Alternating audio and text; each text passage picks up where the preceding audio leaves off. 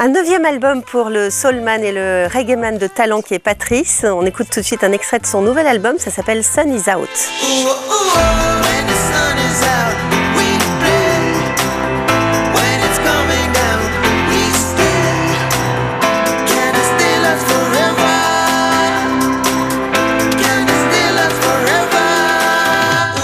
Patrice. Bonjour. 25 années de carrière à votre compteur et ce nouveau disque que vous sortez, il s'appelle 9, Mhm. comme le chiffre 9 qui est très important dans votre vie. Vous êtes né un 9 juillet 1979. Oui, Neuvième album qui contient 9 chansons.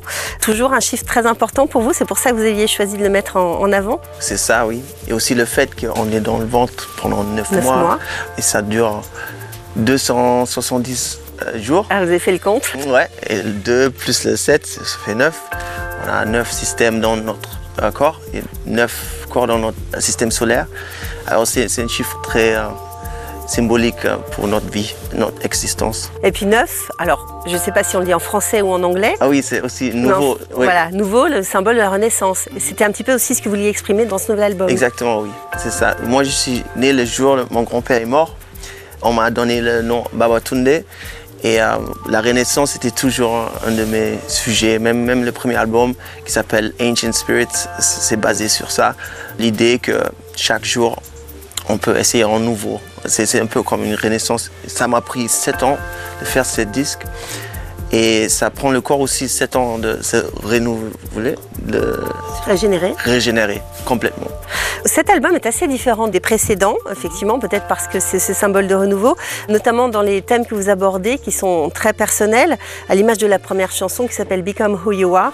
C'est une sorte de voyage intérieur que vous avez effectué en fait pour ce disque? Oui, oui, parce que comme c'est mon neuvième album, il faut casser les routines et se sortir de son euh, zone de confort.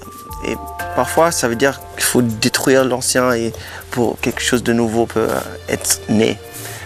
Et c'est ça l'idée, ouais. Moi, j'ai m'installé en Jamaïque et j'ai commencé à construire un studio là-bas dans la montagne. Et j'ai vu un, un vie complètement différente de ce que j'ai fait avant. Dans une autre pays, une autre façon de vivre. J'étais pas artiste behind the scenes. On me connaissait pas comme ici. Je fais des autres choses. On a commencé de construire ce studio et comme il n'y avait pas de route, il y avait des, des ânes qui ont monté le matériau. Et c'était vraiment une vie différente. Et après, je voulais aussi trouver quelque chose de nouveau pour offrir aux gens et moi-même quelque chose qui m'excite un peu parce que j'ai déjà beaucoup fait pour moi et pour les autres aussi. Euh, comme j'ai fait la prod et j'écris aussi pour des autres artistes. Et c'est pour ça que ça, ça a pris assez de temps. Alors, côté musique, vous prenez aussi un malin plaisir à brouiller les pistes, puisque, comme vous le dites, vous êtes allé enregistrer en, en Jamaïque, le pays de Bob Marley, hein, bien évidemment. Et pourtant, on n'entend pas que du reggae hein, dans cet album. Il est assez diversifié aussi. Oui, c'est ça. C'est plutôt d'afro sur cet album.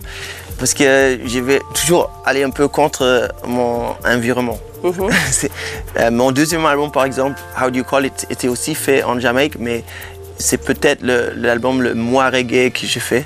C'est plutôt soul. Et là, il y a aussi un petit peu de pop, un peu de. Oui, C'est varié, quoi. ouais, c'est le swagger. Le swagger. Alors, justement, revenons-y à ce swagger, un terme que vous avez inventé pour définir un petit peu votre musique. Qu'est-ce que vous entendez par euh, ce terme-là, le swagger? Un mélange de swag et de reggae, en fait, c'est ça? C'est ça, c'est ça, c'est c'est un peu fait à, à ma façon.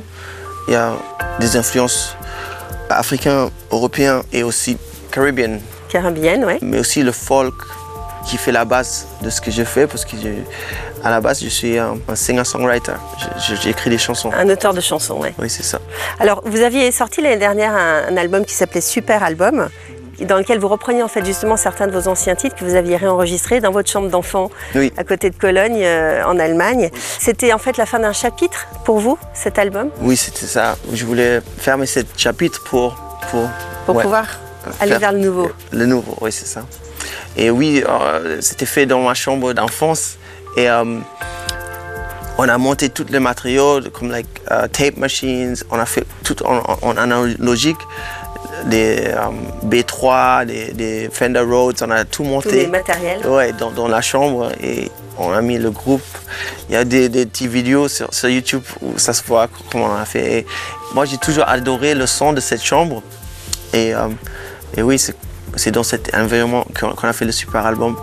Et aussi, je voulais vraiment être dans l'esprit de cette époque-là, parce que dans ma maison d'enfance, pas beaucoup a changé. C'est un peu la même chose qu'avant. Mais ça veut dire que cet album neuf n'aurait pas pu voir le jour sans euh, la fin de ce chapitre de Super Album? Ouais, peut-être.